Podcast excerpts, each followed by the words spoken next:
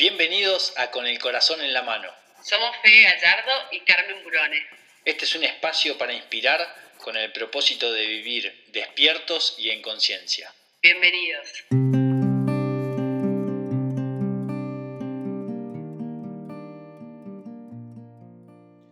Bienvenidos a Con el Corazón en la Mano. Hoy tenemos una nueva cápsula, un nuevo programa, un nuevo episodio con Carmen Burone, que hoy vamos a estar charlando de, un tema particular en el que Carmen quiso hacer doble clic porque sintió que faltaba más información, que se llama Almas. Y va a ser Almas 2, porque ya hicimos el primer Almas. Yo soy Fede Gallardo, estoy recién saliendo de un COVID bastante fulero, que no me trató muy bien y estoy medio con una voz gangosa, así que seguramente será recordado como el, podcast y la cápsula donde Fede habla medio gangoso. Pero bueno, estamos, estamos saliendo, mejorando por suerte y, quiero darte la bienvenida, querida Mench. ¿Cómo estás? Hola Fede, ¿cómo estás? Qué suerte que ya te tenemos un poco más recuperado. Sí, sí, sí, sí, cuesta. Cuesta, ¿eh? Es como después de, oficialmente salir de ahí, estás como un tiempito, eh, tenés que tomarte las cosas con calma, así que nada, me viene bien este podcast también para, para seguir ejerciendo la calma. bueno, Mensch, em, podemos decir que esta cápsula fue un poco como un pedido tuyo de, querer hacer doble clic en un tema que vos crees que, tenemos que seguir em, aprendiendo. Eh, ¿A quién está dirigida esta cápsula? A ver, esta cápsula es totalmente diferente a los podcasts. Por eso venimos llamando las cápsulas. Las cápsulas son episodios en donde la información que damos es información que se siente, no es información que se entiende. Entonces, lo que pido a todos los que vayan a escuchar esta cápsula es que abran sus corazones abran sus cabezas e intenten sentir cómo les va resonando toda la información que voy dando. Porque esta es información que no está en los viejos libros de psicología o psiquiatría.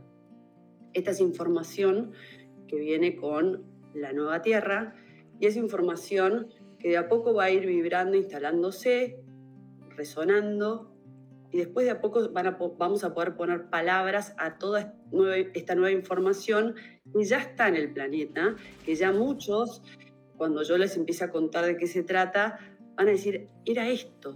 Y ahí está la palabra que les hacía falta para poder entender por qué está sucediendo lo que sucede o por qué estas generaciones son como son. La cápsula anterior habíamos hablado de almas gemelas, almas afines, almas aliadas, y ahora vamos a hablar sobre las distintas generaciones de almas que están entrando al planeta, razón por la cual, ¿por qué entran distintas generaciones de almas? Porque cada generación de alma tiene un propósito, una razón de ser en pos de la evolución de la raza humana. Entonces, ¿a quién está dirigida esta cápsula? En primer lugar, a todos los papás, a todos los papás que hoy tienen entre los 30, todas las edades que sean padres, pero especialmente entre los 30, 40, 50, 60 años, porque están lidiando con las almas cristales. Hoy voy a hacer mucho hincapié en las almas cristales y los programas que traen en sus cabezas y las que no traen con respecto a las almas anteriores para que podamos aprender a convivir y abrazarnos y amarnos en nuestras diferencias. APA. Una cápsula interesante. Qué lindo esto de, entender que vienen almas nuevas al mundo a, tratar de evolucionar, ¿no? ¿Cuántos? Exacto. Sí. Esto ha pasado a, lo largo de la historia de la humanidad. Si vos mirás hacia atrás y vos ves que obviamente el cavernícola, después vino, o sea, almas más evolucionadas que fueron llevando a que el cavernícola hoy seamos nosotros en donde estamos nosotros. Pero para hacer un, recuento un poco más corto, lo que vamos a nombrar son las que están más, las que estamos hoy en el planeta en más cantidad, ¿no?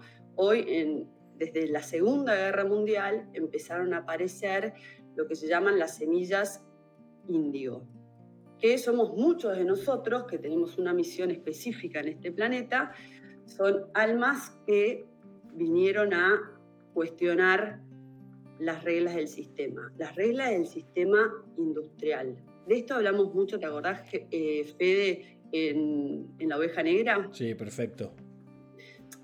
¿Cómo, ¿Cómo es la vibración de estas almas para que nos reconozcamos todos los que estamos escuchando acá? Es una vibración de almas que son muy curiosas, son muy creativas, que lo que tienen de diferente es que tienen una mirada diferente hacia la vida. Venían generaciones en donde lo que pasaban de una generación a otra, creencias, programas, eh, valores, las venían tomando sin cuestionar. A partir de que aparecen las índigo, las más fuertes, un grupito fuerte fueron, por ejemplo, los Beatles, fueron índigo, pero a partir de los 70 empiezan a caer muchísimas, porque es como un regadero de semillas que vienen de a poquito y cada vez van sumándose más, más, más. 70, 80, 90 y muchos índigo, en donde empiezan a cuestionar a sus padres, a cuestionar en el colegio, a cuestionar en el sistema, por qué las cosas se hacen de determinada manera. Y como no hay consistencia en las respuestas de los adultos, obviamente las estructuras empiezan a tambalear y empiezan a ponerse en jaque. ¿Qué es lo que está sucediendo en este momento?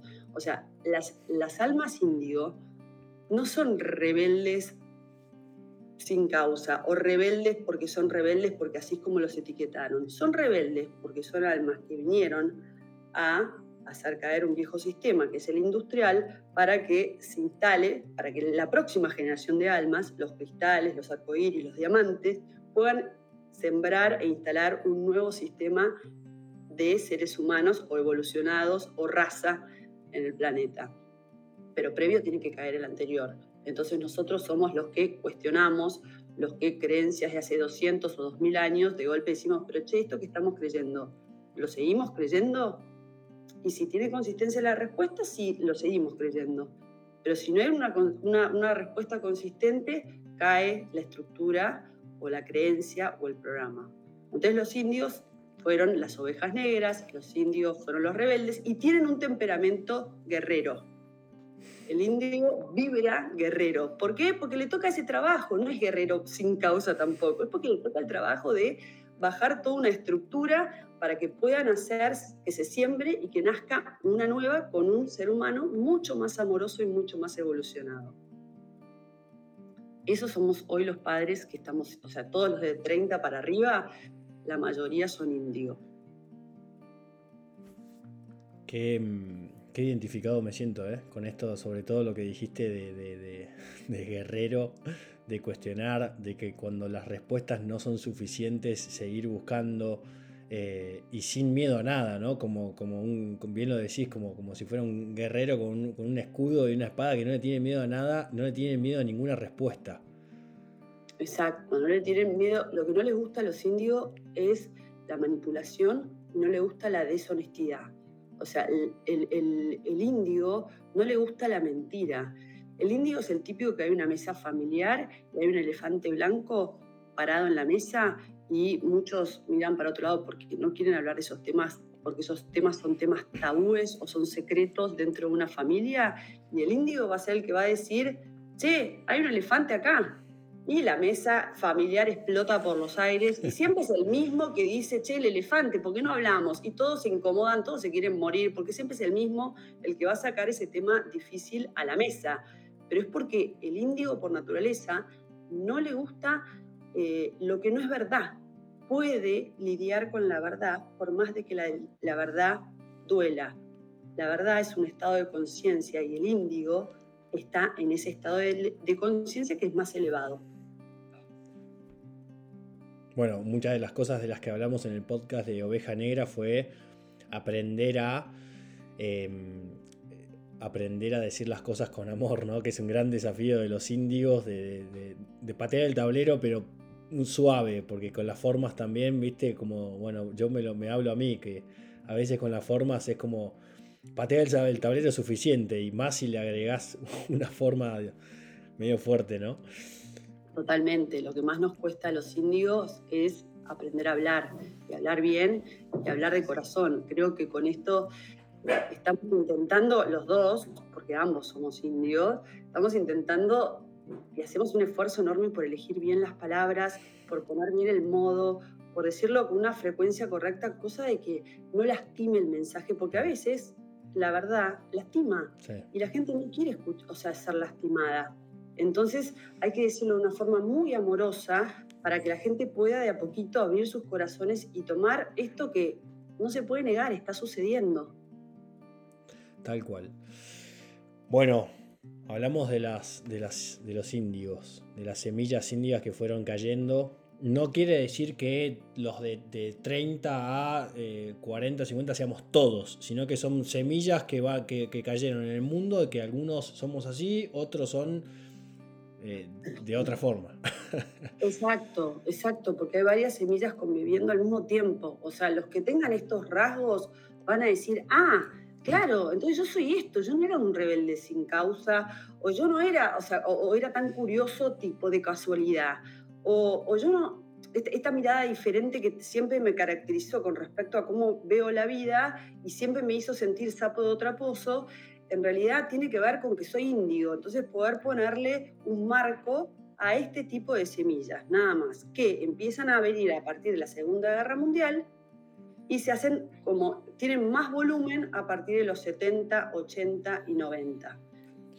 Impecable. Bueno, vengo bien, vengo entendiendo.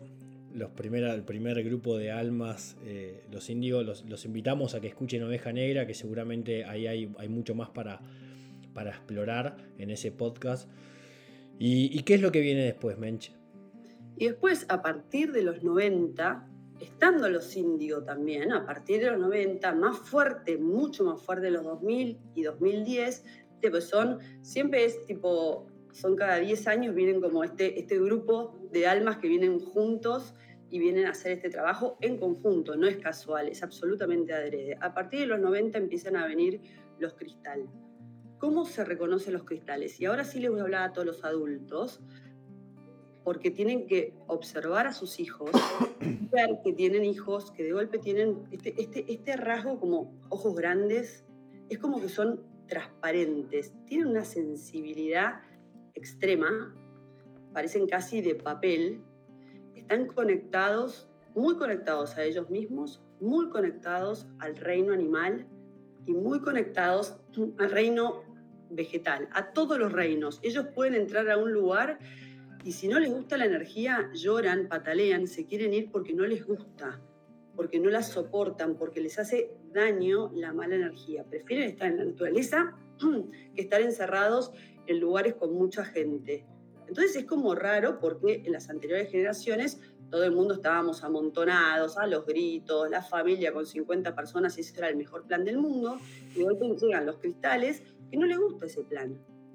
Y son más bien introvertidos, no son extrovertidos como las anteriores generaciones, eh, tienen mucha conexión con ellos mismos y traen programas en sus cabezas que ya están dados. Como por ejemplo, así como decíamos que los indios traían con ellos mismos esta curiosidad, esta rebeldía, esto de cuestionar lo que, o querer hablar de la verdad, che, está sucediendo esto, ¿por qué no hablamos? Y la generación anterior no entiende cómo estos chiquitos no se callan y por qué traen esa necesidad de tener que ver la verdad siempre. Bueno, esta nueva generación, los cristales, lo que traen es un programa de mucha paz y de mucha armonía. En donde, por ejemplo, hay un montón de chicos que no porque se los enseñaron los padres, tienen tanta conexión con los animales que te van a decir, mamá, yo no quiero comer animales y empieza a aparecer una generación de chicos vegetarianos, veganos, pero es de ellos mismos. La mamá dice, si yo como asado todos los domingos, o sea, ¿de dónde salió este niño que de golpe, o sea, no quiere comer carne, no quiere matar a los animalitos, pero ya tipo como valor propio, no quiero matar, no voy a comer un animal. Luego ¿de dónde lo trae? Porque son programas que estas nuevas semillas traen, en donde como ellos están en conexión con la naturaleza, conexión con el reino animal, o sea, ellos los ven como si fueran seres humanos iguales, entonces no están de acuerdo en matar a un animal para alimentarse y entienden que en toda la energía que ellos necesitan la pueden sacar de la propia naturaleza y de las plantas. ¿Quién les dio esa información a esos chicos? La traen. Entonces, esto para los padres, cuando de golpe el chiquito tiene 8 o 10 años y ya te dice que no quiere comer más carne.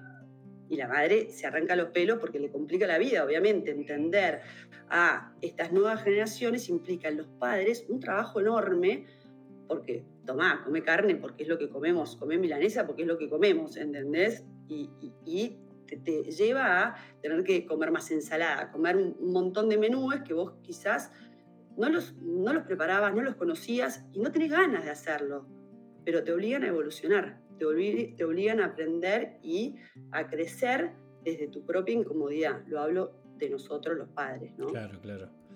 Qué loco, porque por ahí uno tranquilamente puede decir, ¿a quién viste en Instagram que de repente traes con esta locura? Y, nada, por ahí son, son ellos mismos que ya lo traen. Lo traen y hay chiquitos de 5 años que te lo dicen.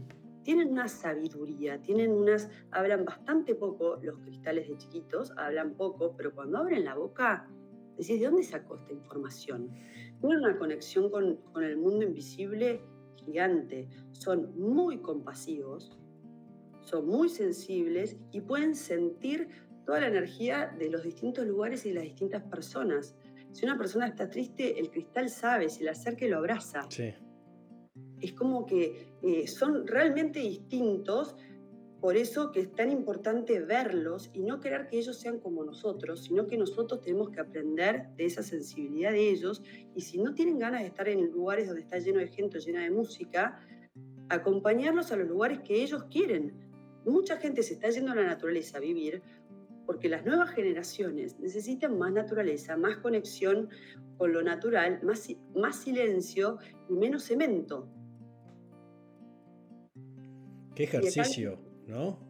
Para, los padres, de, por ahí venir de generaciones de esto es así y se acabó, a de repente tener que poner una mirada de aprendizaje para con el hijo, cuando por ahí durante generaciones fue el hijo vos tenés que aprender y ¿Por qué papá? No importa, te callás. Y ahora, ahora se invierten los roles y mirar en cierta forma a tu hijo como, como ¿qué me está enseñando?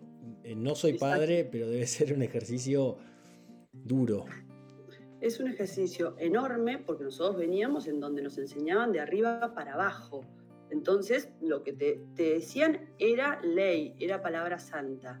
Yo no digo de que en todos los ámbitos ellos sean nuestros maestros, pero sí hay que cambiar la mirada porque ellos, como les dije en el, en el podcast de Oveja Negra, ellos son iPhone 12 y nosotros somos iPhone 5. Entonces ellos tienen programas y softwares donde están mucho más evolucionados que nosotros. No quita de que igual el padre le tiene que enseñar de límites y le tiene que enseñar de un montón de cosas. Pero hoy sí el padre tiene que aprender del hijo porque el hijo tiene mucha sabiduría innata que el padre no entiende y sería hacerle daño a pagarle todos esos programas. Claro, claro. Bueno, y otra de las características o programas que traen estos nuevos chicos es, lo voy a decir muy lento y con mucho amor, porque esto sí que es difícil para nosotros, para los padres, para las viejas generaciones, que nos falta este programa. No lo tenemos, no lo entendemos, y cometemos el error de a veces sentir vergüenza por no entender. Y quizás la postura tendría que ser sentir curiosidad y pedir que nos expliquen estos nuevos programas que ellos traen para poder nosotros tener la humildad de crecer de la mano de ellos. Este es el programa que, uno de los programas que traen ellos también, es el programa de que ellos definen el amor. O sea, e, ellos te dicen que el amor se siente, el amor no se define. Eso para nuestras cabezas, Fede, es, se nos explota el cerebro directamente, porque es un montón. Cuando nosotros somos los reyes de definir todo, nosotros clasificamos todo, etiquetamos todo y ellos te dicen, mamá, al amor no lo definas. El amor es, ¿se siente o no se siente? Y eso para una mamá es enorme, lo puedo entender así desde la teoría, pero cada vez más vemos a los chicos cristales que, doy un ejemplo concreto, hoy salen con un chico y mañana salen con una chica. Y ellos te dicen, mamá es amor. Yo no soy ni gay ni lesbiana, no me definas, porque el minuto que me definís, me estás achicando Yo no hago daño. Yo soy amor. Y esto es un montón, Fede. Sí. Es un montón. Y con mucho amor, porque yo también lo estoy aprendiendo a todo esto a través de ellos, porque tengo muchos consultantes que me hablan de esto. Y con mucho amor le hablo a mi generación, a mí mismo, a vos y a todos los que no teníamos este programa en la cabeza. Y les digo, hablan de un amor mucho más elevado que el nuestro. Cuando ellos están totalmente conectados a la naturaleza, a los animales, o sea, lo hacen de una forma tan amorosa. Y cuando se conectan con otra persona, les es indistinto si es varón o mujer. Y vos me podés preguntar, porque yo se los he preguntado con total humildad e ignorancia, pero ¿cómo puede ser si yo solamente siento amor? O sea, obviamente que siento amor por mis amigas, pero yo solamente cuando pienso en, sexualidad, pienso en hombres. Y ellos me explican, porque vos tenés un programa en la cabeza que te limita y solamente te habilita a que te gusten los hombres. Pero nosotros no tenemos ese programa. Nosotros sentimos amor. ¿Y pero qué hace que vos puedas sentir amor por una amiga que yo actualmente siento amor por un montón de amigas, pero de acá a que yo pase a la intimidad hay un abismo. Es más, no existe esa posibilidad, ni en mi amiga ni en mí. Pero porque ustedes tienen un programa. Nosotros no tenemos ese programa que limita ese pasaje. Entonces, de golpe, eh, a esa persona, de golpe sentís piel. Vos no te permitís, porque tu programa no te permite sentir piel con ese hombre o con esa mujer. Vos solamente, Carmen, te programaste para sentir piel con los hombres. Entonces nunca vas a habilitar a sentir piel con una mujer. Nosotros al no tener ese programa podemos sentir indistinto. ¿Qué no te pasa con todo el mundo? Porque vos no tenés piel con todos los pibes que se te cruzan, me explican. O sea, de golpe con alguien tenés piel, si es varón o si es mujer, y lo mismo si es rubio o si es morocho. De vuelta, es un montón lo que estoy diciendo, pero lo quiero decir en pos de el daño que hacemos nosotros cuando no entendemos que están viniendo semillas mucho más evolucionadas que nosotros que aman más y mejor y que que nosotros no los entendamos no significan que ellos están enfermos o equivocados. Es que nosotros nos falta amar de forma más grande, abrir más nuestros corazones y amar más. Y aunque no entendamos, porque yo te aseguro que la Virgen María no le entendía una palabra a Jesús, pero ella lo amó. Ni idea, hijo. Estoy convencido que la señora madre no entendía nada a su hijo, pero ella lo siguió, porque ella supo que su hijo era un maestro. Ojalá todas las madres veamos en nuestros hijos pequeños maestros como María vio a su hijo, aunque no le entendía el mensaje seguramente, ella estaba y lo apoyó incondicionalmente. Qué tema, Bench, espectacular. Em, esto evidentemente está pasando, ¿no? Porque además, bueno, vos recibís consultantes que, que deben traer este tema a la mesa. Eh, me imagino, me imagino, por ahí no es así, pero con mucha angustia y mucho dolor por, por la falta de comprensión de una generación anterior, ¿no? ¿Qué, ¿Qué, podemos hacer nosotros como, como, una generación anterior? O por ahí no una generación, por ahí, por ahí mismo a, nosotros nos pasa, pero ¿qué podemos hacer para que para, para, que ellos no sufran, ¿no? Porque me imagino también el sufrimiento de, la no comprensión. Y del rechazo y del juzgamiento y de la no inclusión, porque de la misma forma que un discapacitado, porque a mí me pasó, Fede, cuando nació Alma, yo no estaba preparada para armar la discapacidad, yo no sabía amar la discapacidad. Y yo tuve que agrandar mi corazón para poder entenderla, abrazarla y amarla. Pero la que era pobre era yo, Fede. Claro. Alma era una grande. Mi hija era una grande que yo, chiquitita, tuve que meterle músculo al corazón para poder amarla. Lo mismo pasa con esto. O sea, nosotros los padres tenemos que ver que si nuestro hijo es feliz y no hace daño, y es amor realmente lo que está vibrando, abrazarlo, entendamos o no entendamos, abrazarlo, amarlo, aceptarlo y acompañarlo con lo que elija. Entenderlo, quizás no lo entendamos nunca, no importa, María no, no creo que haya entendido el mensaje, mira lo que te digo, pero ella lo amó. Entonces, amemos, ojalá entendamos, pero si no entendemos, aunque sea amemos, incluyendo, abrazando, aceptando, y lo único que tenemos que chequear como padres es, si vos a tu hijo lo ves feliz, es que está todo bien.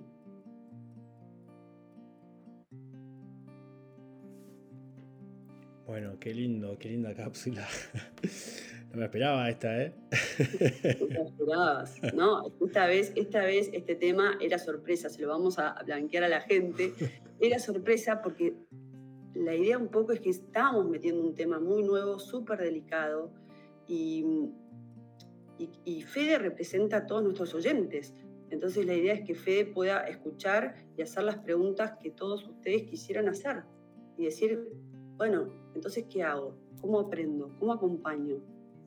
Siéntense con sus hijos y pregúntenles con total humildad y con el corazón abierto. ¿Y cómo es esto? Así como yo le tengo que ir a preguntar a mi hija que me ayude a manejar el WhatsApp o la tecnología, o sea, con toda la humildad del mundo, lo mismo para todos estos temas que nos superan, pero no están mal.